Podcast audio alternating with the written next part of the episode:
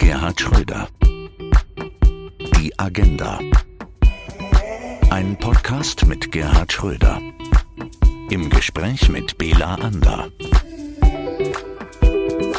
Hallo und herzlich willkommen zu einer neuen Folge von Die Agenda.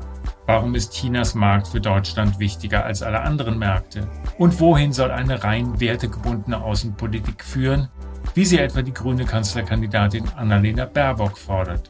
Und was steckt wirklich hinter den Auseinandersetzungen zwischen den USA und einem wirtschaftlich stärker werdenden China? Darüber wollen wir heute sprechen. Das Thema, zu dem wir heute zusammengekommen sind, ist China. Denn China ist gerade ein beispielloser Motor, der unserer Wirtschaft hilft, nach dem Pandemie- und Corona-Schock wieder in die Gänge zu kommen. China ist dafür verantwortlich, dass die deutschen Unternehmen, allen voran die Autobauer ja, deren Export nach China wieder massiv zugenommen hat, dass diese deutschen Unternehmen durch den Export wieder Gewinne machen. Und wenn die Lieferketten auf der anderen Seite nach China unterbrochen sind, dann fehlen uns Halbleiter, Rohstoffe. Gleichzeitig gibt es aber immer mehr Kritik, vor allen Dingen von Seiten der Grünen, an einem eigenen Austausch mit China. Wo stehen wir da gerade? Das ist nicht nachvollziehbar, was die Grünen da herumposaunen. Wohin soll das führen? Du hast recht, die deutsche Automobilindustrie liefert inzwischen 40 Prozent ihrer Produktion nach China. Das heißt, der chinesische Markt ist wichtiger als alle anderen Märkte.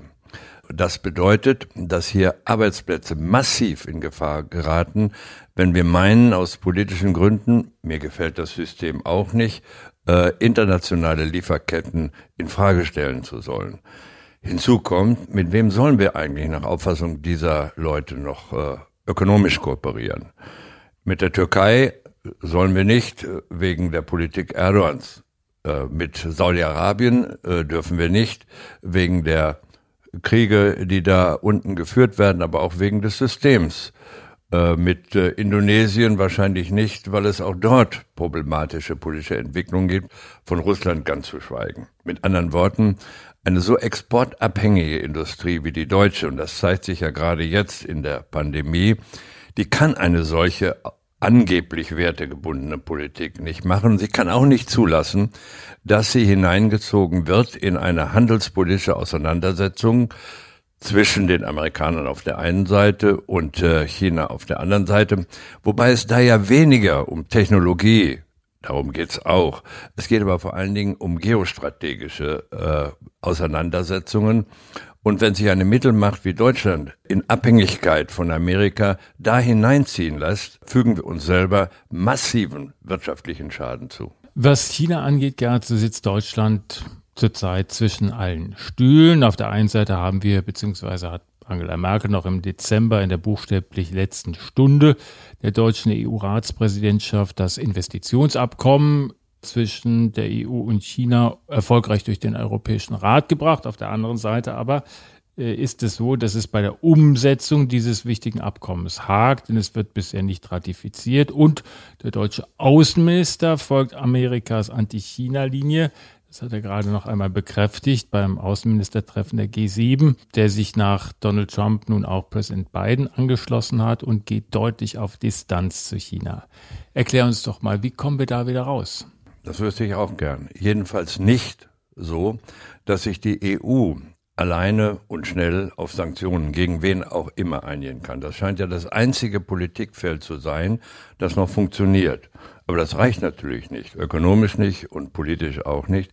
Wie kommen wir da eigentlich wieder raus? Die Auseinandersetzung zwischen Amerika auf der einen Seite und einem immer stärker werdenden, wirtschaftlich stärker werdenden China auf der anderen Seite, die wird uns eine Zeit lang, wahrscheinlich Dekaden begleiten. Wobei der Versuch des sogenannten Westens, die Chinesen zu isolieren, gar nicht gelingen kann. Politisch nicht. Die Chinesen sind Mitglied des Weltsicherheitsrates, und zwar ständiges Mitglied mit Vetorecht ausgestattet. Äh, das Zweite ist, sie werden ökonomisch aus vielerlei Gründen des riesigen Marktes wegen nicht zu isolieren sein. Und drittens sind sie technologisch wirklich fortgeschritten, sodass die Illusion, wir könnten China zurückzwingen in eine verlängerte Werkbank westlicher Industrien, einfach äh, verrückt ist. Das muss man, glaube ich, mal so deutlich sagen.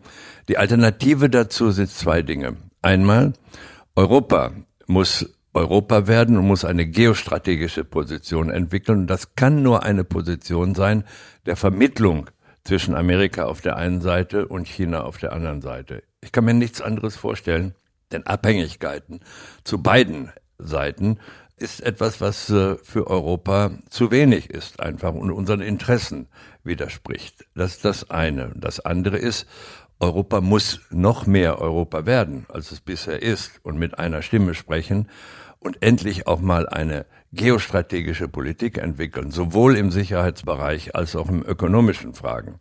Denn wenn das nicht geschieht, wenn wir glauben, dass wir etwa äh, verlängerte Arm von äh, Johnson in Großbritannien werden können, der ja offenbar an ein wiedererstarktes Empire denkt, eine etwas lächerliche Vision, die da verbreitet wird, dann wird das für Europa nicht reichen. Nein, das Europa, äh, das jetzt existiert, muss versuchen, nicht nur über Sanktionen und Sanktionsdrohungen außenpolitisch Gemeinsamkeit zu gewinnen, sondern im Sicherheitsbereich, auch im Bereich äh, der Wirtschaftspolitik. Und da ist das Investitionsabkommen mit China ein wichtiger Schritt.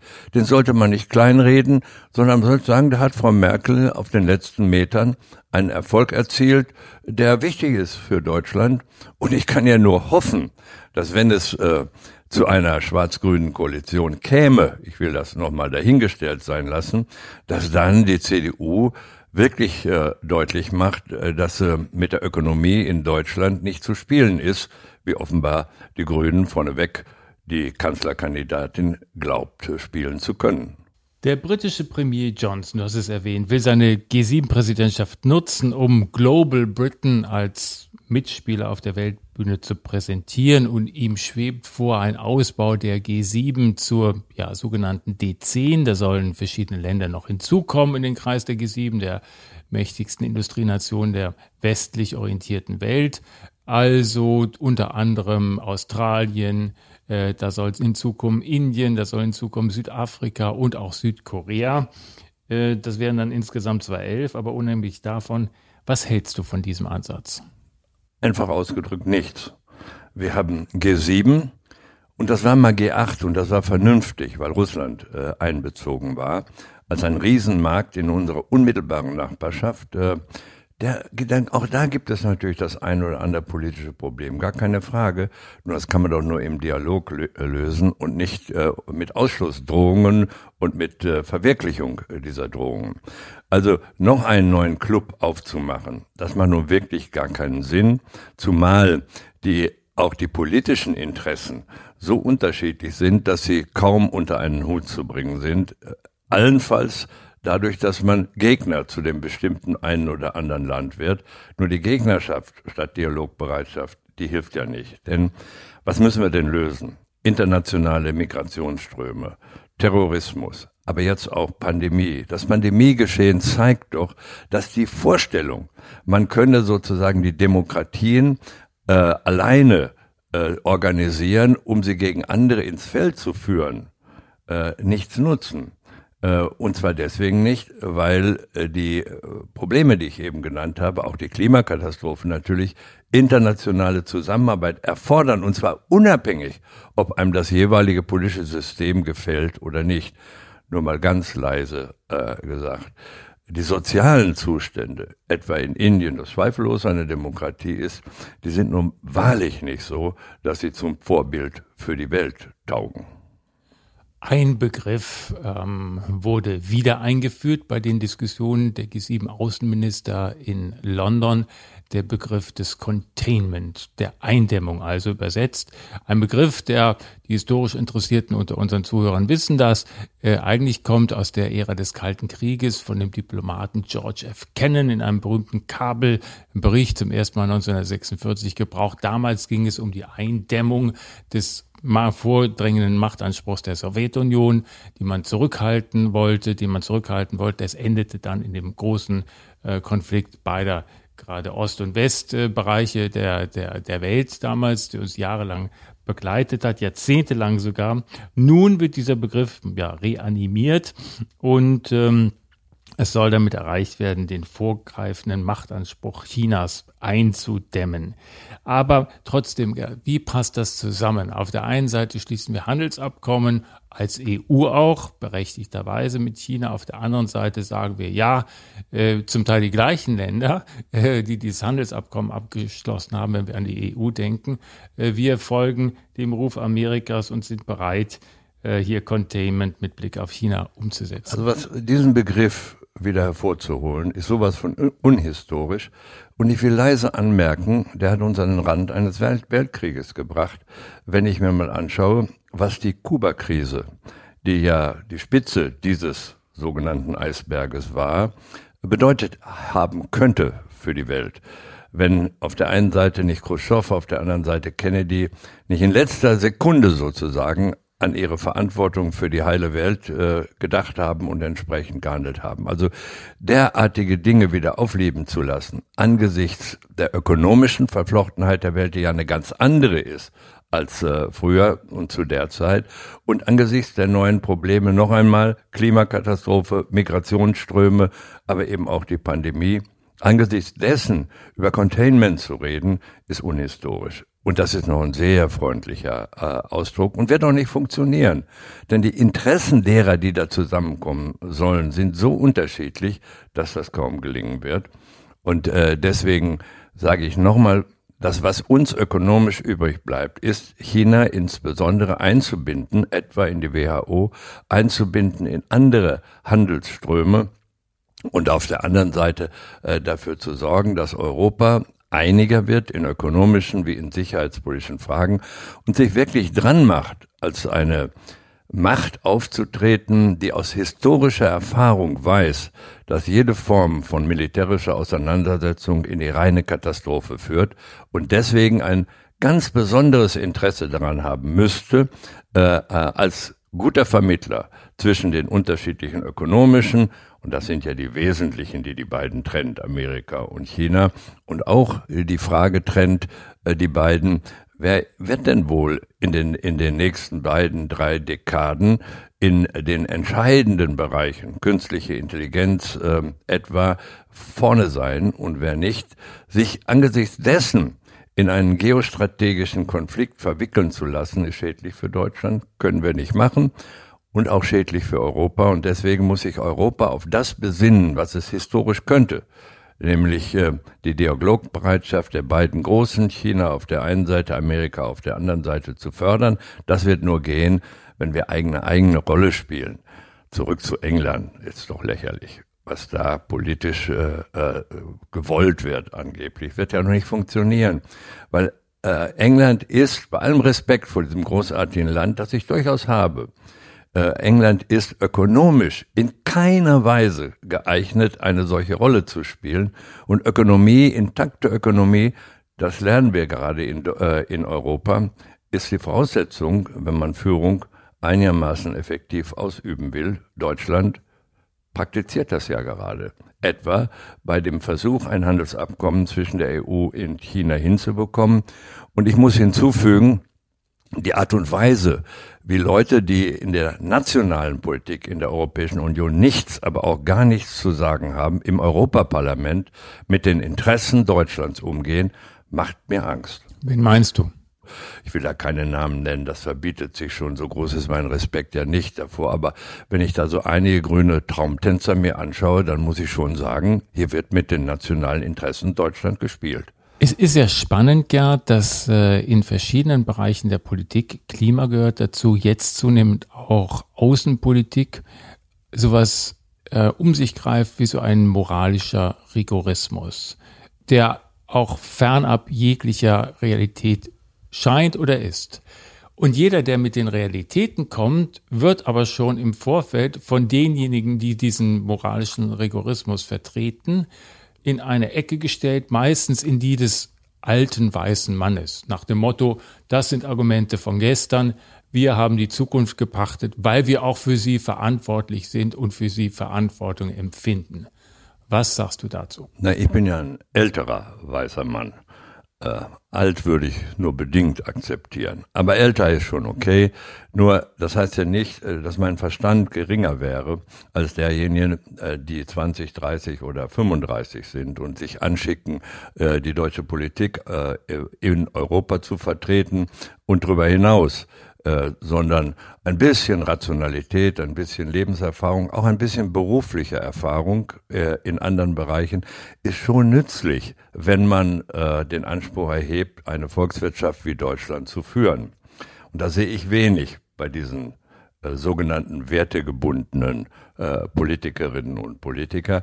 Nein, es geht in der internationalen Politik natürlich auch darum, die eigenen Werte zu betonen, aber doch nicht in der Weise, dass man sagt, an unserem Wesen soll die Welt genesen, sondern es geht auch darum zu kapieren, dass der erhobene Zeigefinger äh, kein Instrument internationaler Politik ist und dass sich einigen auf Sanktionen noch keine Strategie ersetzt. Bleiben wir noch einen Moment mal bei den Grünen. Die deuten an, so kann man die ersten Interviews von Annalena Baerbock, der Kanzlerkandidatin, lesen, dass sie bereits so dabei sind, sich Richtung USA zu orientieren. Sie spricht, habe ich selber gehört, in einem Deutschlandfunk-Interview von der kommenden transatlantischen Klimapartnerschaft mit der USA, dem Fracking-Staat USA.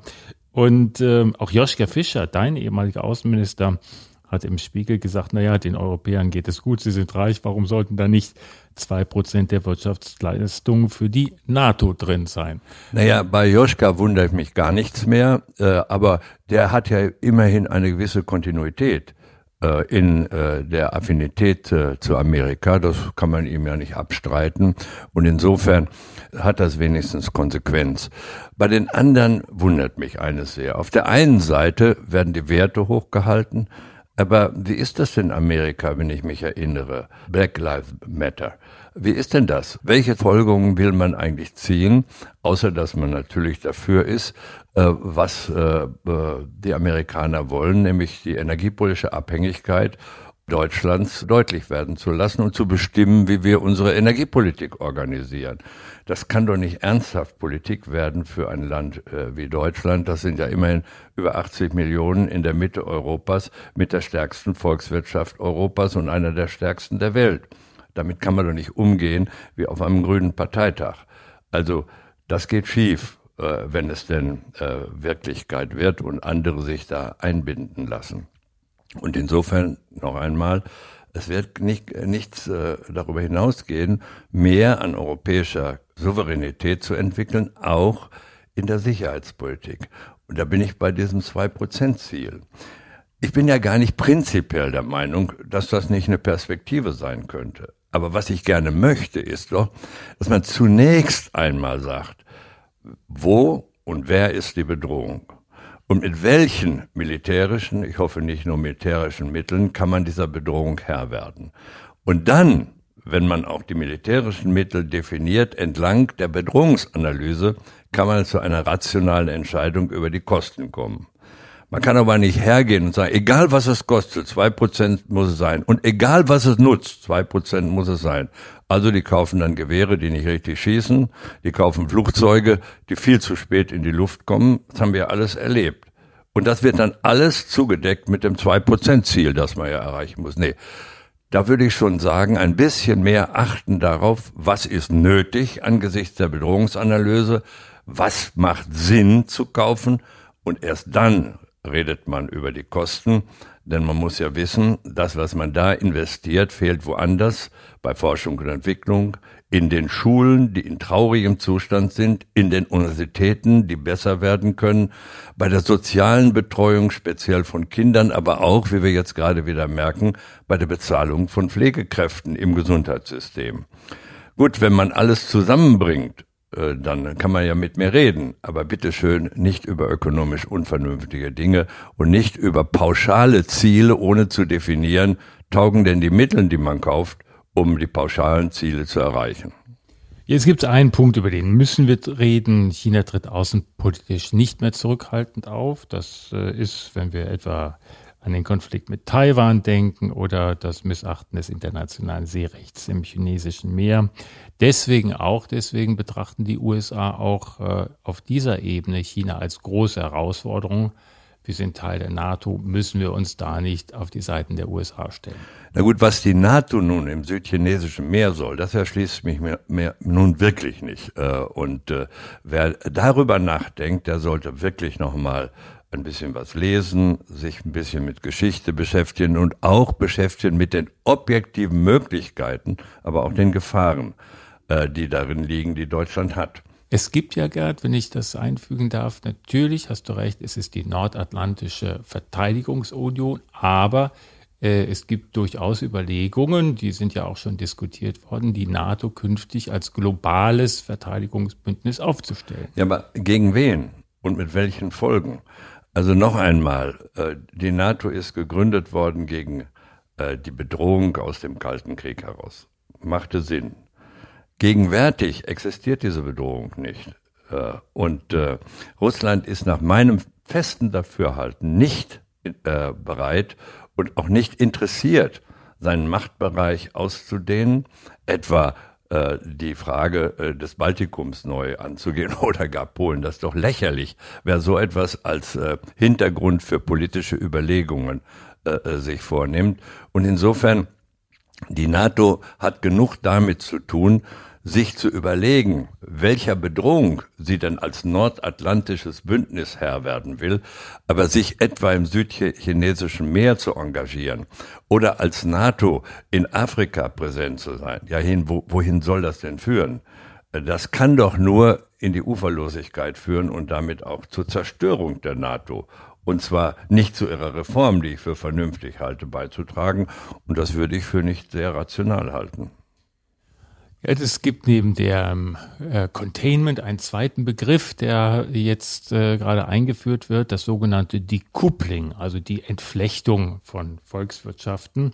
Gemeint die Entflechtung der Volkswirtschaft äh, der USA von der von China.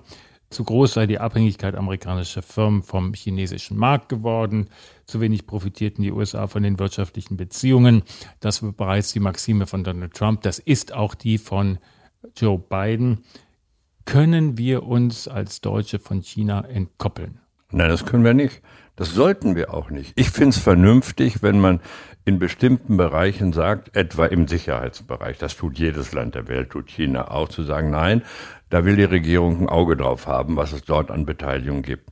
Jenseits dessen sind wir doch stolz darauf, äh, in einer Marktwirtschaft zu leben und machen das den Chinesen ja teilweise mit Recht, streitig, weil sie doch sehr stark darauf achten, mit Hilfe von Subventionen ihrem eigenen Wirtschaftsbereich äh, zu nutzen. Das ist okay, darüber muss man auch immer wieder reden, ist ja in dem Investitionsschutzabkommen auch geredet worden und ist auf einem guten Weg.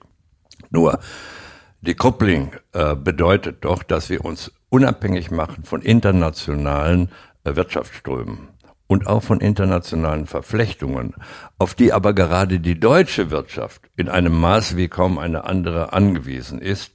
Und deswegen mag es ja vernünftig sein, wenn wir zum Beispiel bei der Maskenherstellung obwohl das wirklich nicht die zentrale wirtschaftliche Frage ist, auch wieder eigene Produktionsmöglichkeiten aufbauen. Ich bin auch nicht dagegen, das in anderen Bereichen zu tun. Aber zu glauben, eine so abhängige Volkswirtschaft von den Märkten in, in der anderen Welt und in anderen Weltgegenden könne es sich leisten, gleichsam den eigenen Markt zuzumachen, das kann ja nicht funktionieren. Wenn diese Art von Protektionismus um sich greift, sowohl im wirtschaftlichen Bereich Entflechtung, also der Wirtschaftsströme, auch im finanziellen Bereich, wo das ja auch diskutiert wird, schadet das doch vor allen Dingen so exportabhängigen Volkswirtschaften wie Deutschland. Die Amerikaner können sich das leisten, weil der eigene Markt groß genug ist. Wir nicht. Und deswegen haben wir objektiv unterschiedliche Interessen. Und dann können diese sogenannte Wertemenschen erzählen, was sie wollen in der Außenpolitik. Gegen die ökonomischen Notwendigkeiten kann man auch keine vernünftige Außenpolitik machen. Wie ist das eigentlich? Die Produkte Chinas äh, werden ja auch schon benannt und auch kritisiert. Dürften deine Kinder Handys von Huawei haben? Ja, natürlich dürfen das. Äh, ich weiß jetzt nicht, ob sie welche haben, äh, aber natürlich dürften sie das, jedenfalls von mir aus gesehen, wenn ich das sagen darf, wenn sie das dann wollen und wenn sie sich selber leisten können. Äh, aber wenn ich dafür gerade zu stehen, hätte ich nicht das geringste Problem damit. Ich frage mich ja nur, wie soll denn eigentlich eine normal verdienende Familie Mittel aufbringen, um die Kinder vernünftig zu kleiden? Wenn auf einmal die ganzen Möglichkeiten zu importieren aus China, inzwischen ja auch aus Bangladesch und vielleicht sogar aus Namibia abgeschnitten würden, weil es mit den Werten nicht so. Ich bin sehr dafür, dass man übrigens darauf achtet, auch ökonomischen Druck ausübt, dass die Leute, die produzieren in den Ländern, die ich eben genannt habe, vernünftig bezahlt werden.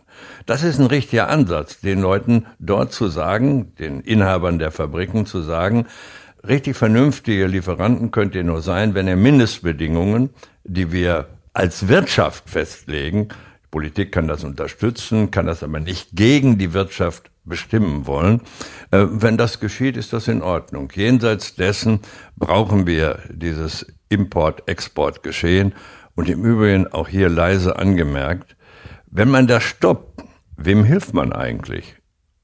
Hier würde die Kleidung verteuert und viel an Nahrungsmittel auch, zu Lasten natürlich der, derjenigen, die weniger verdienen oder die unter dem Durchschnitt verdienen und zu Lasten aber vor allen Dingen auch derjenigen, die ihren Lebensunhalt, wenn auch schlecht genug, fristen dadurch, dass sie in den Fabriken die Kleidung nähen.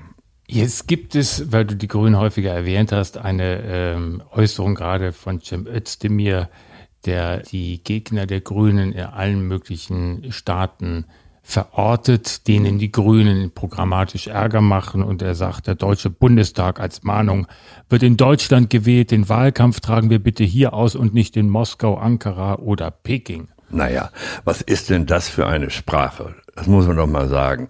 Dass das nun auch bei den Grünen fröhliche Urständ feiert, das verwundert mich schon ein bisschen. Aber was diesen Herrn angeht, bitte, da möchte ich mir nun wirklich nicht zu äußern zu seinen außenpolitischen Qualitäten erst recht nicht. Was er, wo er lernen könnte, wäre ja äh, bei einem ehemaligen äh, Staatsminister, grünen Staatsminister im Auswärtigen Amt, Herrn Vollmer. Was könnte er da lernen? Da könnte er lernen, wenn er mal lese, was der gerade geschrieben hat, wie man mit Ländern wie China umgeht. Keineswegs unkritisch sondern vernünftig. Und man würde sich ja freuen, wenn das auch nur in Ansätzen beachtet würde in der grünen Außenpolitik. Aber die Hoffnung habe ich aufgegeben. Wir senden Ihnen mal das neue Werk von Ludger Vollmer zu und mal gucken, was draus wird. Nächstes Jahr finden statt die Olympischen Winterspiele in Peking. Es ja. wird sicherlich einen Boykottaufruf geben. Wir erinnern uns, den gab es mal 1980 in Moskau, dann 1984 fuhren die Russen nicht nach äh, Los Angeles. Dann fanden Olympische Spiele statt, wieder wie gewohnt. Wir müssen davon ausgehen, dass Olympische Spiele wieder politisiert werden. Glaubst du, diese Olympischen Winterspiele in Peking sollen so stattfinden? Ja, natürlich sollen die stattfinden und die werden auch stattfinden, da bin ich ganz sicher. Nur, äh, was soll denn das? Wir haben das doch erlebt, du hast Moskau erwähnt, dass das nichts, aber auch rein gar nichts geholfen hat. Denn es ging ja damals um Afghanistan äh, und die russische Intervention da. Die kann man nicht und soll man nicht rechtfertigen. Nur was ist denn daraus geworden, nachdem die Amerikaner diese russische Intervention durch Unterstützung der heutigen Taliban mit Waffen zurückgewiesen haben oder bekämpft haben? Was ist denn aus Afghanistan geworden danach? Wie gesagt, damit rechtfertigt man nicht die damalige russische Intervention, überhaupt nicht. Aber äh, man muss sich doch mal überlegen, wenn aus solchen Gründen China sozusagen bestraft werden soll. Erstens, was ist das für eine Strafe? Die wird nur äh, äh dazu führen, äh, dass man in anderen Fragen viel weniger aufgeschlossen reagiert. Äh, und zweitens, äh, wen straft man da eigentlich? Die Sportler, die sich darauf freuen, die sich darauf vorbereitet haben. Den einen oder anderen, der das gerne sich anschaut, die bestraft man doch nicht äh, äh, China als politisches System. Also ich halte von solchen Aktionen überhaupt nichts. Du hast China oft besucht, viel besucht und ähm, während deiner Kanzlerschaft auch danach. Was ist so besonders an diesem Land? Besonders ist, wie dieses Land ähm, es geschafft hat, innerhalb von 30 Jahren aber Millionen Menschen aus wirklicher Verzweiflung und aus Hunger zu befreien vom Hunger zu befreien. Das ist eine ganz große soziale Leistung äh, gewesen und das unter Bedingungen, die ja nun erst seit der sogenannten Ping-Pong äh, Politik äh, Nixons seiner Zeit, als die Amerikaner versucht haben, äh, das Verhältnis zu China einigermaßen in die Reihe zu bringen. Kissinger und Nixon haben damals ja eine große Rolle gespielt in der Situation. Die haben das vorher unter unglaublich schwierigen Bedingungen gemacht und sie haben dann den wirklich unterentwickelten Westen entwickelt. Im Osten war das ja immer schon ein bisschen besser entwickelt und haben, wie gesagt, zig Millionen Menschen aus dem Hunger hervorgeholt und befreit davon. Und das macht übrigens ganz neben der Unterdrückung und der, den Schwierigkeiten mit, äh, mit Demokratie, die es gibt, äh, übrigens die Loyalität äh, der Chinesen zur chinesischen Führung aus. Die wissen, wie die Zeiten vorher waren. Nur ganz leise gesagt.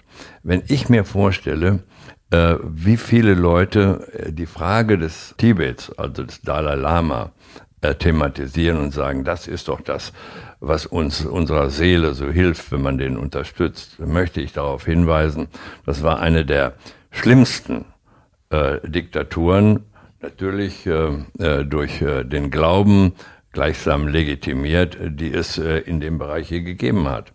Davon wird ja völlig abstrahiert heutzutage. Und natürlich gibt es äh, äh, guten Grund zu sagen, könnte nicht äh, liberaler umgehen mit etwa der Minderheit dort, der Uiguren. Nur auf der anderen Seite liegt das ausgerechnet im Einflussbereich einer neuen Bewegung aus Pakistan, aus anderen, die natürlich Islamismus als eine Möglichkeit ansieht, Erfolg in dem Bereich zu haben. Und äh, die Chinesen sind in einem besonders empfindlich. Nämlich wenn man hergeht und ihre territoriale Integrität in Frage stellt oder sie fürchten, dass man es tut, das macht ihre Sensibilität in der Taiwan-Frage aus. Das macht ihre Politik äh, in Bezug auf Hongkong aus und natürlich auch in Bezug auf Tibet und in Bezug äh, auf äh, die Uiguren. Äh, insofern, wenn man mit China vernünftig umgehen will, dann nutzt es gar nichts, wie der deutsche Außenminister meinte, tun zu müssen, weil er, weil die Bildzeitung es so gerne gesehen hat, äh, an der in Anführungsstriche politischen Führer in Hongkong als deutscher Außenminister äh, zu begrüßen. Das ist keine rationale Politik. Wenn ich dir zuhöre, frage ich mich, wie kriegt man diesen klugen Rationalismus auf der einen Seite und diesen überbordenden moralischen Rigorismus, äh, der in unserer Gesellschaft, auch in der politischen Diskussion immer mehr um sich greift, wie kriegt man den noch zusammen? Naja, also in der Regierung, in der Rot-Grünen, haben wir ja etliches davon hinbekommen. Da gab es ja auch grüne Positionen, die mit, äh, äh, mit rationaler Außenpolitik wenig zu tun hatten. Fischer hat sich darüber hinweggesetzt, zum Teil jedenfalls, zu anderen Teilen ist ja durchaus vernünftig, wenn man über Waffenlieferungen spricht und sagt, müssen wir nun in dieses Spannungsgebiet unbedingt Waffen liefern. Da kann man ja auch sagen, so geht das nicht. Das haben wir ja auch gesagt. Aber auf der anderen Seite, sich davon völlig abzukoppeln, ist auch nicht sonderlich rational. Das heißt, was wir gemacht haben in der rot-grünen Zeit, war ja doch äh, das, was es an äh, politischen Vorstellungen, wertegebundenen Vorstellungen durchaus gab, übereinzubringen mit einer rationalen Außen- und Sicherheitspolitik. Äh, das hat sich dann festgemacht äh, an einem Ja zur Intervention in Afghanistan, aber an einem Nein zur amerikanischen Intervention und der Aufforderung mitzumachen im Irak. Das habe ich äh, als rationale Politik, wenn man so will, als Einfangen von moralischem Rigorismus mit Rationalität verbunden. Das hat ja auch funktioniert. Dahin müsste man eigentlich zurück, aber mit den Leuten, die da jetzt den Ton angeben, glaube ich nicht, dass man das schaffen kann. Da wünsche ich denjenigen, die Koalitionspartner sein werden, wer auch immer das ist. Ich will mich dazu nicht weiter äußern, jedenfalls nicht mehr vor der Wahl. Äh, da wünsche ich denen viel Erfolg. Das eigene Denken und das Denken ihrer eigenen, das ist die Mehrheit, die übergrößte Mehrheit in Deutschland, übereinzukriegen mit diesen äh, doch etwas merkwürdigen Forderungen einer Minderheit, die auch nur für eine Minderheit in dieser Gesellschaft stehen. Gerd, einer unserer Hörer hat uns geschrieben, hat gesagt, äh, er findet das nicht gut, äh, wenn ich mich am Ende immer so positiv äußere. Ich habe ihm gesagt, ich tue das aus vollem Herzen. Deswegen, Gerd Schröder, wir danken für dieses wunderbare Gespräch. Vielen Dank. Folgen Sie Gerhard Schröder auch auf seinen sozialen Plattformen, auf LinkedIn und auch auf Clubhouse. Und wenn Ihnen der Podcast gefallen hat, empfehlen Sie ihn gerne weiter. Wir hören uns wieder in zwei Wochen. Bis dahin bleiben Sie gesund. Ihr Bela Ander. Gerhard Schröder. Die Agenda. Eine Produktion von ABC Communication.